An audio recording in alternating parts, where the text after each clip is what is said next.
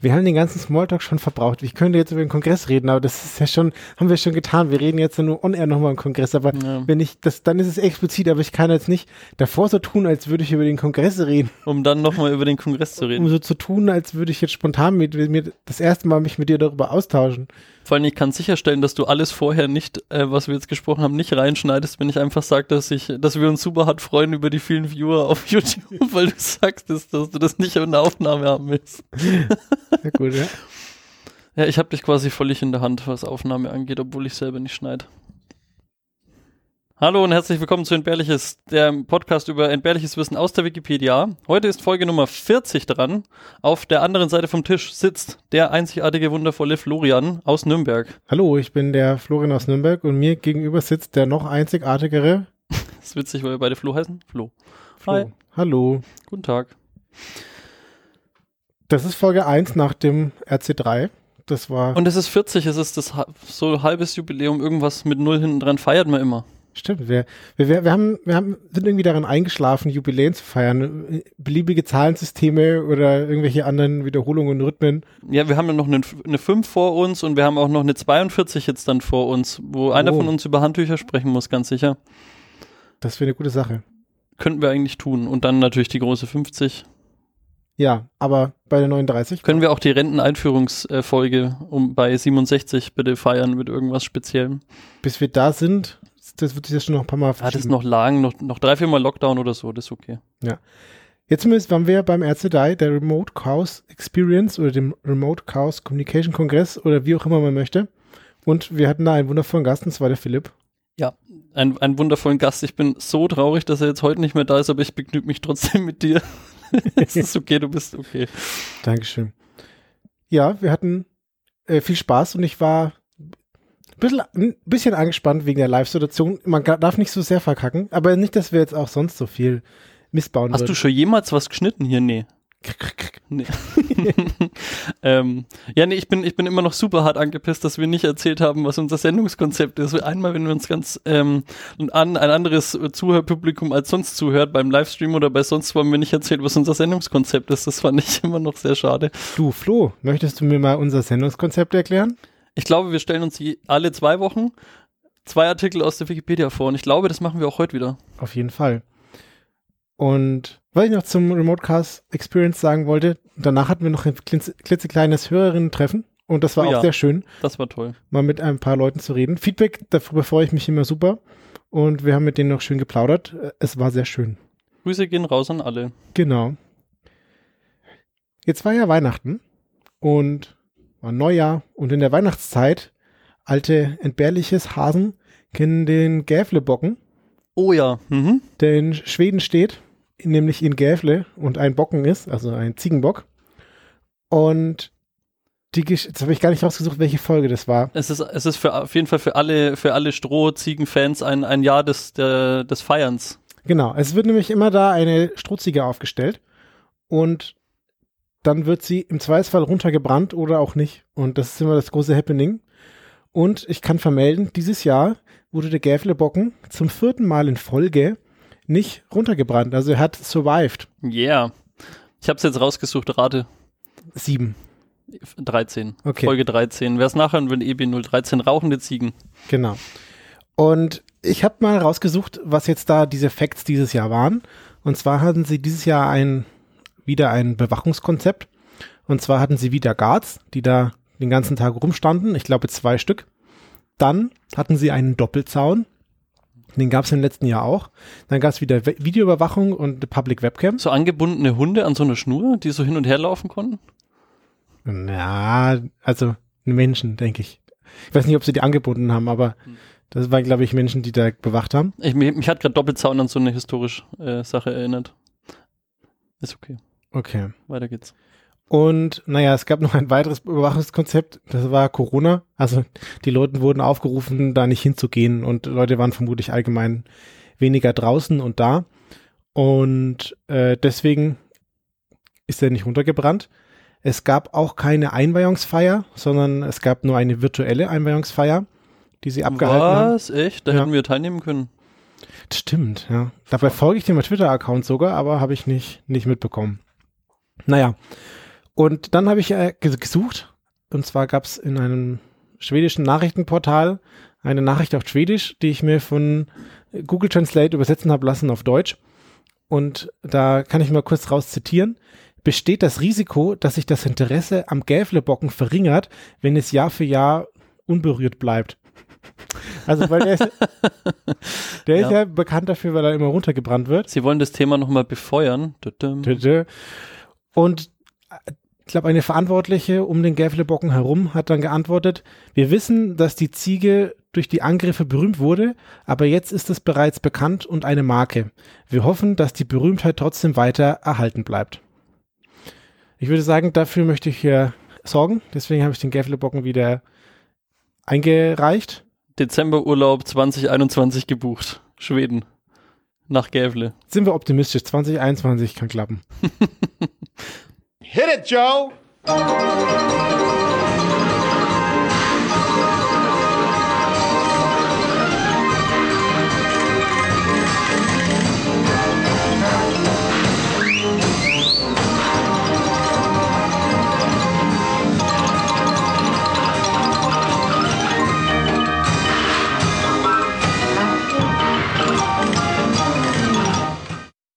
Jetzt habe ich dir was über den Gävlebocken erzählt mhm. und ich habe auch ein Thema dabei, aber davor würde mich interessieren, was hast du denn mir mitgebracht? Nach deinem Konzept, was du vorgestellt hast, wärst jetzt auch du dran? Ah ja, ja. Heute ist Folge 40 und ich habe für Folge 40 irgendwie ist mir, ne, ähm, als ich mir überlegt habe, was könnte ich denn da machen, ähm, habe ich überlegt, dass wir ziemlich viele Tiere haben in letzter Zeit oder auch hm. schon ge generell oft. Ich weiß nicht, ob du, was, was, was schwebt dir noch so im, in der Erinnerung? Das erste Tier weißt du ganz bestimmt noch. Explodierende Frösche? Das, ja, aber also in der ersten Folge haben wir, glaube ich, über, Bam, so, ja. über Bamse schon gesprochen. Bamse, den Schiffshund auf den, jeden den Fall. Schiffshund, wir haben schon über Emus gesprochen. Wir haben auch über die zweimal aussterbende Ziegenart gesprochen. Ja. Die, weiß nicht mehr, wie die hießen genau. Pyrenäenstein. Pyre ja, wow, der kam schnell. Wir haben über die Gewaltaffen schon gesprochen, die, wenn die Gruppe zu groß wird. Wir haben mhm. auch Fastnachtshühner gehabt. Wir haben eine ganze Reihe an explodierenden Tieren gehabt, nämlich Katzen, Frösche und Fledermäuse. Hast du jetzt letzte Folge wieder erzählt. Und jetzt geht's bei mir diesmal wieder mit, Aff äh, mit Tieren weiter und im Konkreten einen Affen. Ich sehe schon, wir müssen den Podcast umbenennen in bärliche Tiere oder so. Ja, ja, so voll die tierliebe Sendung. Wie heißt das auf ZDF? Was immer diese süßen Tierbabys einfach abfilmt. Affe, Zoo, Ziege, Tiger, ja, irgendwie keine Ahnung. sowas, ja, danke, danke. Auf jeden Fall habe ich heute den Wikipedia-Artikel Der hundertste Affe dabei. Und da geht gleich mal ein Danke raus an den Christian, der das Thema ähm, an mich reingetragen hat oder mhm. empfohlen hat.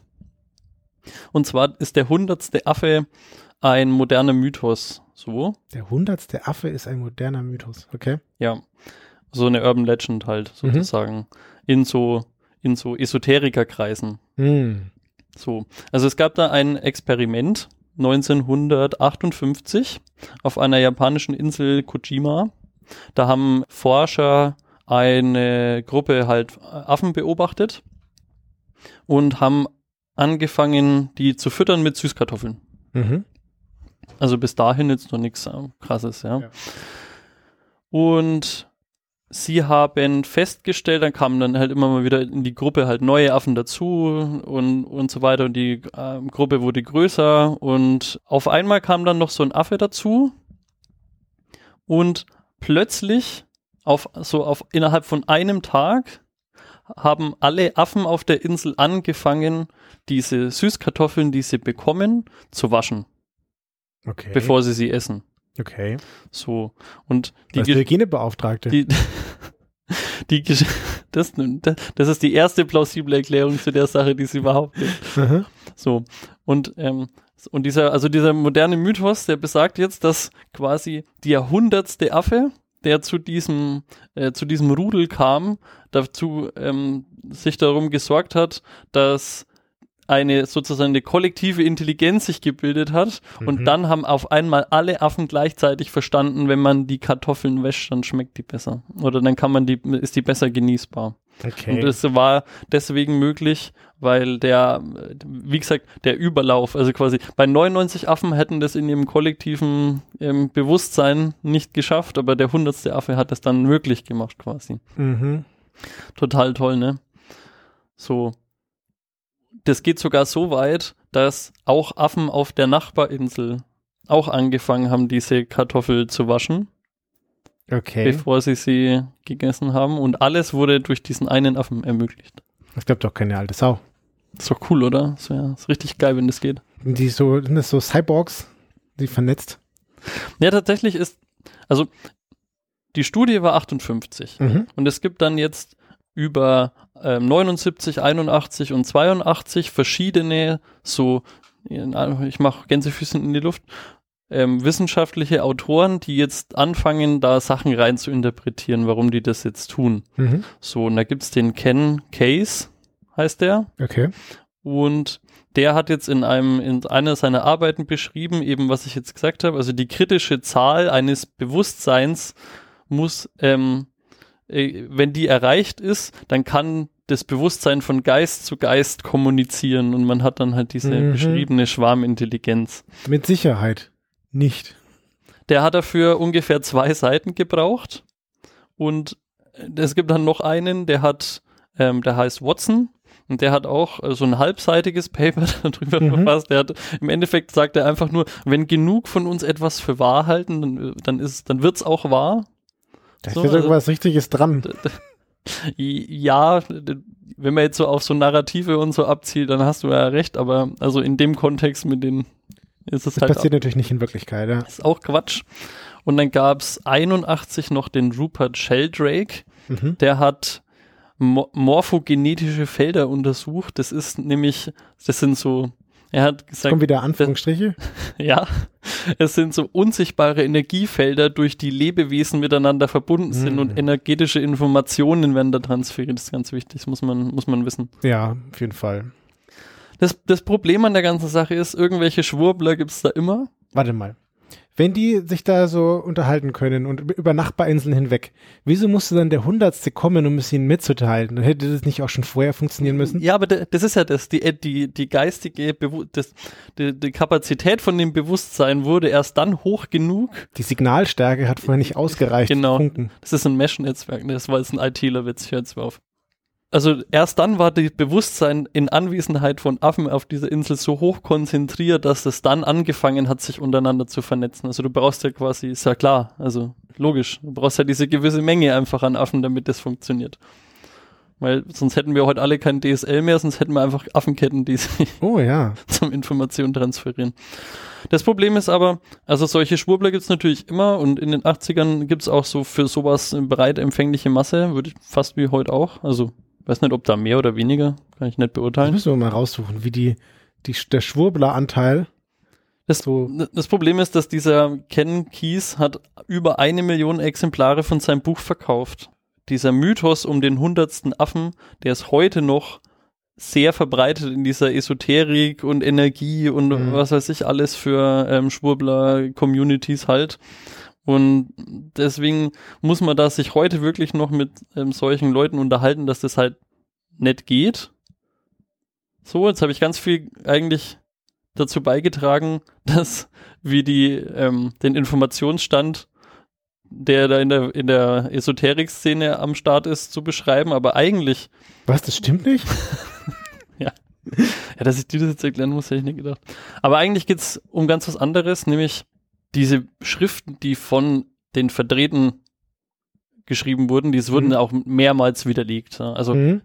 was ist jetzt eigentlich passiert? Also zum einen gibt's da japanische Affenverhaltensforscher, die schon seit, keine Ahnung, Jahrzehnten was, wie lang, diese, ähm, diese Affenart beobachtet und, und auch mehrfach bewiesen hat, dass das falsch ist, dass es das eben nicht gibt. Also ich glaube, die haben sogar das ein oder andere Widerlegungsexperiment gemacht, dass Mhm. halt, egal wie viele Affen und du da hast, irgendwann lernen die halt einfach auf natürlichem Weg so. Ja. Die Argumentationsweise ist halt eine klassische, so pseudowissenschaftliche Vorgehensweise, wie das halt, also etwas Neues kommt in diese Gruppe und man weiß nicht genau, warum die das jetzt gelernt haben und es wird dann irgendwie übertrieben und vereinfacht und dann am Endeffekt gibt es da jetzt irgendeine magische Kraft, warum die das jetzt auf einmal alle wissen. Also dieses Experiment, Ja. da gibt es ja Aufzeichnungen. Mhm.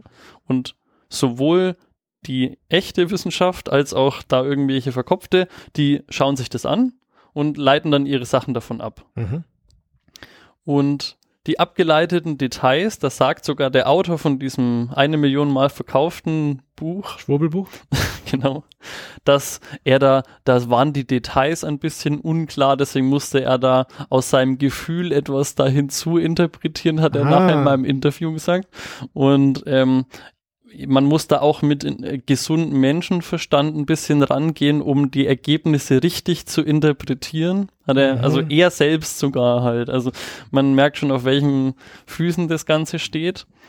Und wie das aber jetzt wirklich passiert ist, also, weil die Fakten sind ja trotzdem da. Also die Affen können das, die haben jetzt gelernt, dass sie die, ähm, die Kartoffel putzen und dann schmeckt die besser oder ist halt besser bekömmlich oder wie auch immer. Ist auf jeden Fall ein Gewinn, wenn man das macht. Ja. Und wie das wirklich passiert ist, ist, der Zeitraum ist wesentlich länger gewesen. Also die konnten das nicht auf einmal alle über Nacht, Mhm. aber schon, das Motto ist schon, das stand auch wörtlich in der Wikipedia so, Monkey see, Monkey do. Also Mhm. der sieht halt was und dann macht er das auch, ja. wenn es äh, zum Erfolg führt. Und die sind halt schon relativ lernfähig. Äh, wie gesagt, es ist nicht über Nacht passiert, aber ist die einer von den jüngeren Affen, und das ist eigentlich das Interessanteste an der Geschichte, Mhm. hat halt angefangen mit diesem Putzen der Süßkartoffel und dann hat sich das so verbreitet in, innerhalb seiner Gruppe. Und was da das Interessante ist, dass der junge Affe angefangen hat. Das wusste ich jetzt zum Beispiel nicht, weil in auch normalerweise in so, in so Gruppen oder irgendwelchen Rudeln oder bei Tierstämmen oder wie auch immer, hast du das eher so, dass die Jungen von den Alten lernen. Mhm. In dem Fall hat aber ein sehr, ein Jungtier das mit dem Waschen entdeckt. Okay. Und das teilt man auf in eine Innovation, also das ist ein übliches Schema. Das fand ich auch interessant deswegen, weil es beim Menschen auch öfters mal so ist. Es gibt zwei Phasen, nämlich die Innovationsphase und die Normalitätsphase. Mhm. Die Normalitätsphase ist, die Alten geben ihr Wissen an die Jüngeren weiter. Und die Innovationsphase ist, irgend so ein junger Wilder findet irgendeinen äh, crazy Shit raus und ähm, dann wird es noch ein bisschen so ausprobiert und der hat jetzt da anscheinend was Neues entdeckt und dann adaptieren das alle anderen so. Und dann ist Und normales passt- Wissen. Und dann ist es auf einmal normales Wissen. Irgendwann werden diese Jungtiere auch alt und dann äh, ist man wieder in dieser Normalitätsphase. Und das finde ich eigentlich relativ cool, weil das hast du ja auch irgendwie so halt in der normalen Gesellschaft jetzt bei uns so, dass äh, die Jungen, die müssen ja immer irgendwas anders machen und früher war eh alles besser und so. Das ist diese Phase, die gibt's halt da auch. Und das fand ich cool. Oder der junge Wilde probiert halt was aus und dann stellt sich heraus, dass es scheiße ist und dann geht's nicht in die Normalitätsphase über. So. Richtig, du scheiterst quasi an der Innovationsphase. Ja, genau. Ja, genau. So, jetzt haben wir das schon mal geklärt, wie das innerhalb dieser Insel sich ru- rumgesprochen hat oder sich verbreitet hat. So, wie kam das jetzt zu der anderen Insel? Und die Antwort ist so unglaublich einfach, da ist halt ein Affe rübergeschwommen. die Affen schwimmen einfach von einer Insel zur anderen und der hat das dann halt da drüben auch gemacht mit den Süßkartoffeln und ähm, hat halt da seine Nahrung geputzt und war gut. Das ist geil. So einfache Erklärungen für so verdrehte Themen. Es gibt ja immer so die, ein bisschen die Behauptung, dass die Schwurbler da so gut funktionieren, weil sie irgendwie so einfache Erklärungen haben. Aber irgendwie ist das doch super komplex, was du da erklären musst und dir ausdenken musst, um irgendwie dieses Phänomen zu erklären, wenn das irgendwie einfach viel naheliegender ist, dass halt jemand die Kartoffel ins Wasser gefallen ist, dann hat er sie rausgefischt und war sie leckerer und dann hat er es halt wieder gemacht. So, Ja, also ich, ich fand auch das Spannende, dass es, es gab halt ein, ein Experiment und die Ergebnisse lagen einer Gruppe von Menschen vor Mhm. und verschiedene Menschen haben verschiedene Dinge aus diesem Experiment gemacht. Ich meine, das ist ja das eigentliche, das eigentliche Takeaway. Ja. Und wenn Leute halt nicht, sich nicht überzeugen lassen, wie es ist, dann ist es halt auch so. Also man kann da jetzt nichts dagegen tun, das ist wie, wie, wie immer und wie überall. Eine Million gedruckter Exemplare sprechen halt auch für sich. ja, das ist da, wenn man vielleicht auch irgendwie da daran glauben, weil dann kann man, weiß nicht, andere Dinge damit rechtfertigen und naja, absurd. Also morphogenetische Felder, voll, bin ich voll dabei. Ja, deswegen habe ich immer Kopfschmerzen, deswegen. Ja, das, hast du schon so einen Metallkäfig für deinen äh, Wireless-Router? Äh, für, den, für den nicht, weil vor WLAN-Steuern habe ich keine Angst, aber vor diesem morphogenetischen habe ich Angst. Da muss man so, so eine, so aus Pommes, weil das sind quasi so Gitterstäbe aus Kartoffel, die muss man da so aufbauen und dann Aus werden die, Süßkartoffeln, ja, wichtig. Süßkartoffeln, dann werden die davon abgelenkt. Hm, ja, sehr gut. Ja, also ich finde ich finde es auch irgendwie immer cool, auf was Leute dann kommen. Also so, man, da muss man erstmal drauf kommen, dass das so ein, es gibt anscheinend eine, ein, ein, ein, ein leeres oder ein, ein Gefäß, was eine bestimmte, ein Füllgrad von Bewusstsein dann enthalten kann und wenn der Füllgrad überstiegen ist, dann ist, ist diese Gruppe von Affen einfach zu übermenschlichen fähig. Einfach, das finde ich geil. Das ist großartig. Ja, hat man was davon. Ja, das war's auch. Dieses Thema, den hundertsten Affen haben wir TV, TV Watch 88,6% zu verdanken. Wow, das ist ganz schön viel. Das ist richtig viel. Und der, der oder die TV Watch beschäftigt sich auch noch mit Hunden und mit Theater und mit Künstlern und Filmen. Hm, sehr schön. Gut. So. Haben wir's, oder? Ja, nach deinem Sendungskonzept muss noch ein zweiter was vorstellen. Stimmt, ja. Ja, und du bist der Zweite. Dann mache ich das heute einfach mal. Ja, ich habe ein Experiment mitgebracht. Das ist lustig, weil du auch ein Experiment hattest. Mhm. Und zwar, mein Experiment heißt das Pechtropfen-Experiment.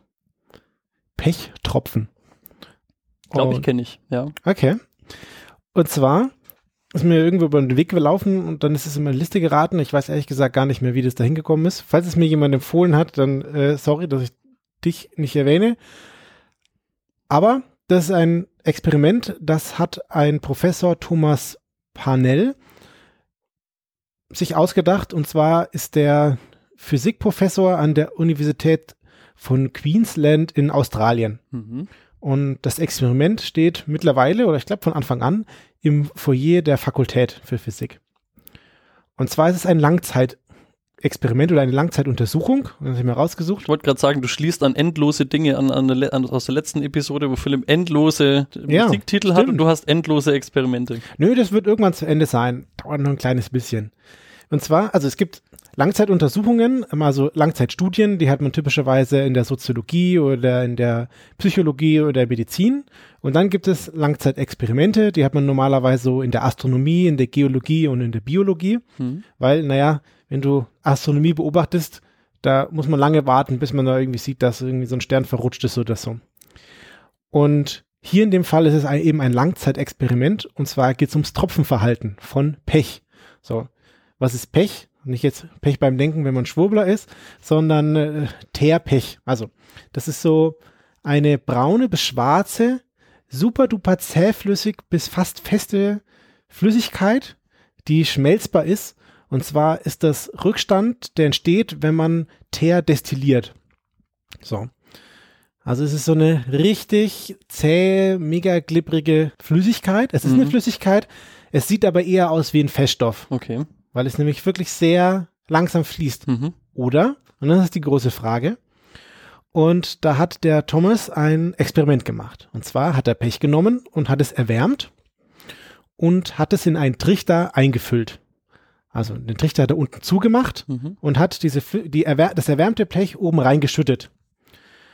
Und dann hat er drei Jahre gewartet, weil er musste warten, bis dieses Pech setzt und wieder abkühlt. Mhm. Also abkühlen hat vermutlich relativ schnell funktioniert, aber es sollte sich setzen in diesem Trichter.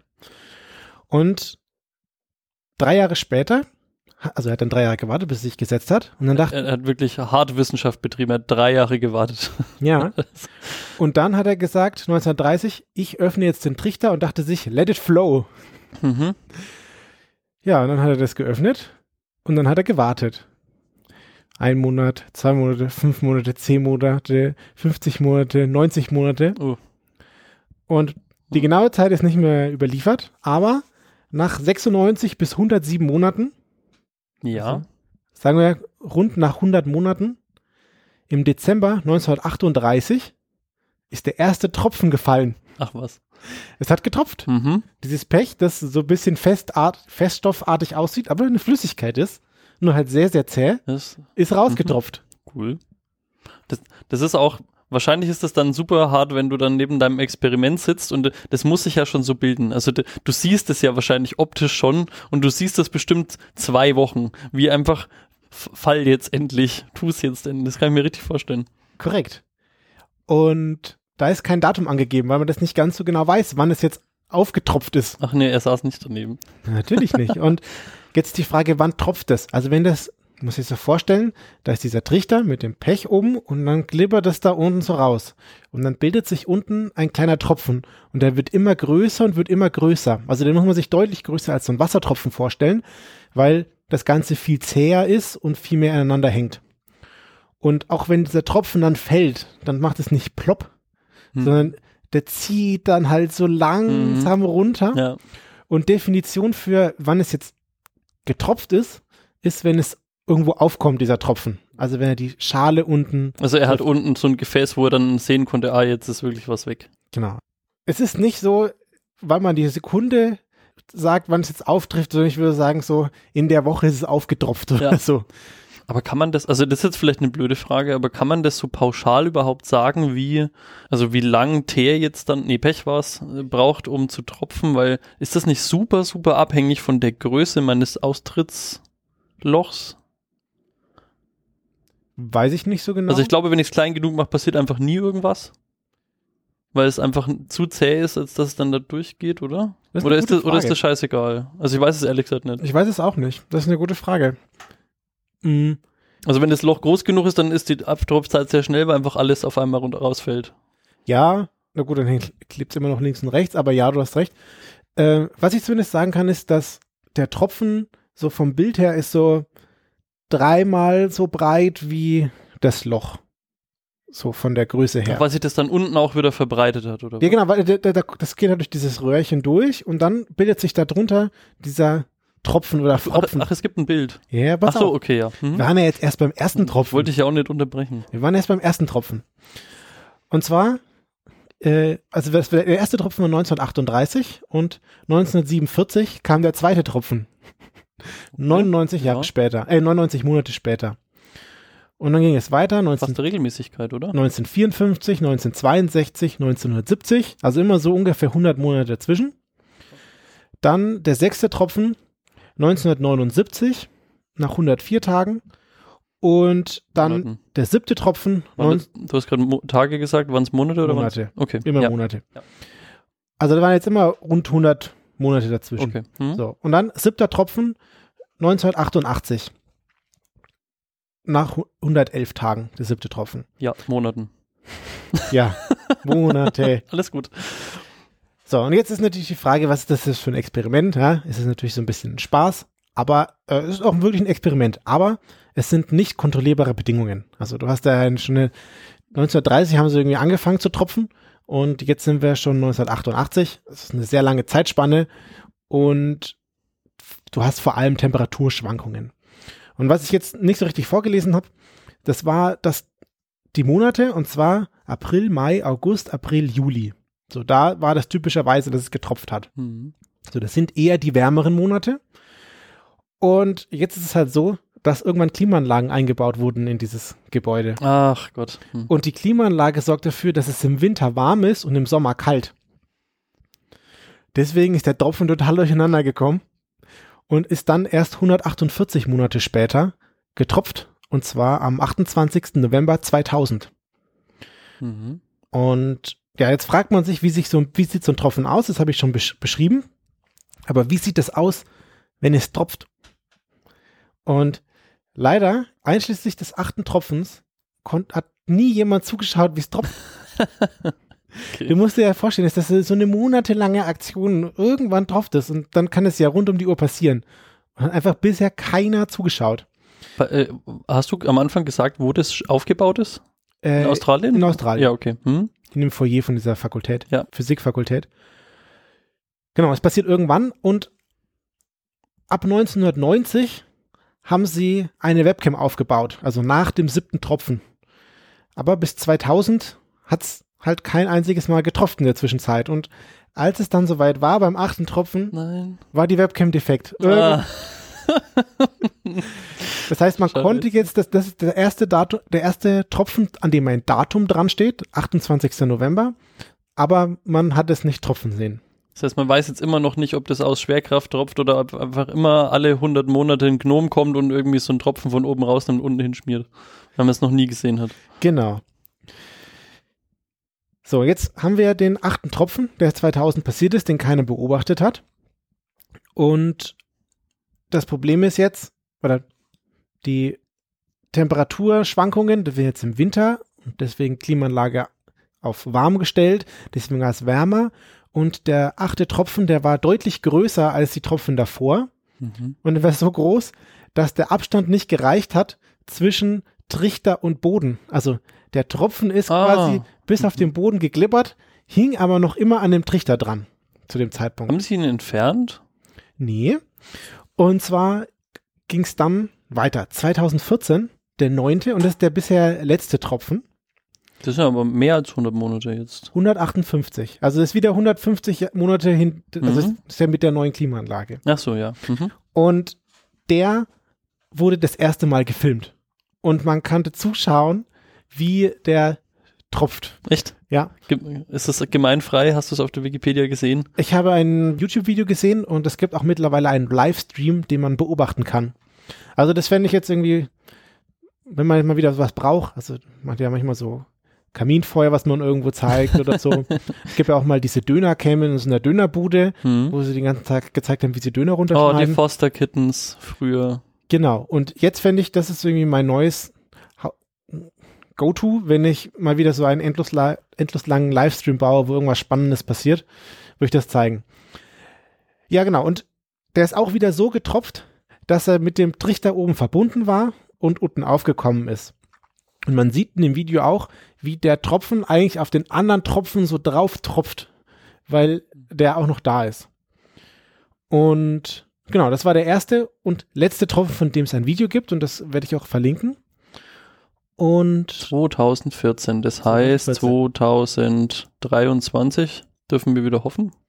ja, ich habe mal eine Poschi-Prognose gemacht, Oktober 2026. Oh, okay.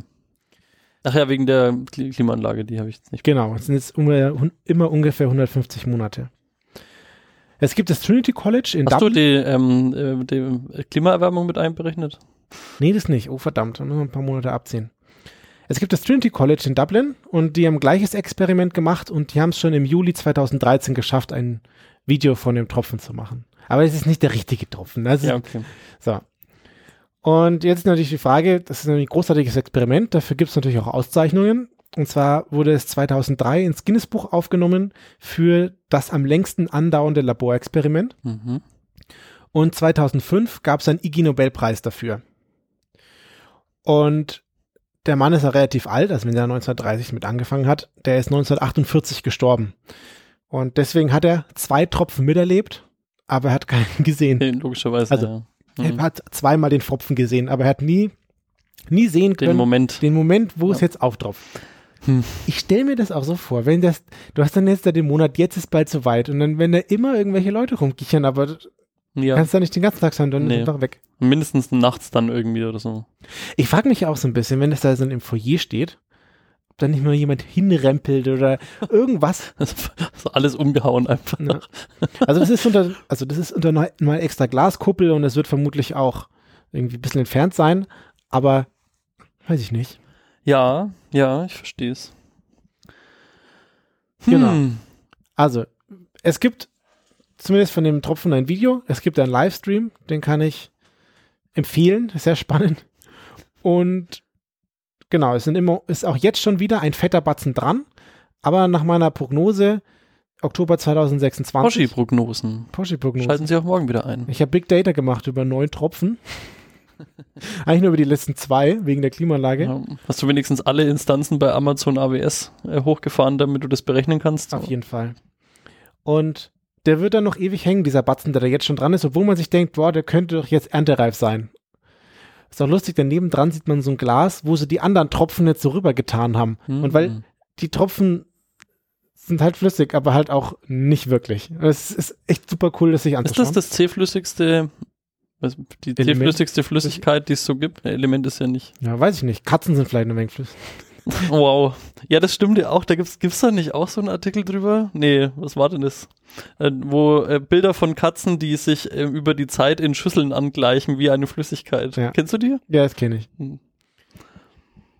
Ja, das war's von meinem Tropfenexperiment. Und ich hoffe, ihr habt alle jetzt einen Tropfen im Ohr. Ohrenbluten vielleicht, aber wegen dem Thema vorher wahrscheinlich schon. Ich musste die ganze Zeit an dieses eine, an diese eine ewig leuchtende Glühbirne denken. Ja, Kennst die ist auch die? groß. Ja, die ist Die, großartig. die ist irgendwo in den USA, glaube ich. Ja. Und das ist, da, da finde ich eigentlich die, die Glühbirne ist nicht so die große Challenge, aber dass in den USA nicht einfach mal der Strom weg ist, ist, finde ich, viel, die viel größere Challenge, weil das passiert ja ständig und mit den überirdisch verlegten Kabeln und keine Ahnung. ja, der Clou an der Birne ist, dass sie einfach an ist und nicht dauernd ausgeschaltet wird. Und das An- und Ausschalten ist das Tödliche für so eine Das sind doch Glühbirne. auch schon 118 Jahre oder irgend sowas. Ewig. Das ist wirklich Also, da, lang. ist, da ist eine Glühbirne, die steht in irgendeiner Feuerwehrstation. Und Ach, eine Feuerwehr, das wusste ich, ich, nicht. ich bin mir ziemlich sicher, eine Feuerwehrstation. Und die brennt da einfach. Und die ist halt einfach noch nicht kaputt gegangen und brennt und brennt und brennt. Muss ich jetzt nachschauen. In der Zwischenzeit kann ich sagen, dass wir dem Rolf Acker 13,9 Prozent von diesem Artikel zu verdanken haben. Und das war Dankeschön. Dankeschön dafür. bitte gerne. Ja, dann würde ich sagen, danke Wikipedia. Ja, danke. Danke dir für deinen Artikel. Danke dir auch. Schön war's. Genau. Und dann, ja, euch allen eine gute Zeit. Schaut euch das Video an und wenn ihr dann eh schon auf der Webseite seid bei den Shownotes, könnt ihr ja einen Kommentar schreiben Jawohl, da freuen wir uns immer ganz besonders sehr. oder uns bewerten bei iTunes oder panoptikum.io. Hey. Da haben wir noch sehr wenige Bewertungen. ja. Ja. Überall, wo ihr mögt und umso mehr Sterne, umso mehr gut. Genau. Ansonsten schönen Start ins neue Jahr und bis zum nächsten Mal. Dankeschön. Ciao. Ciao.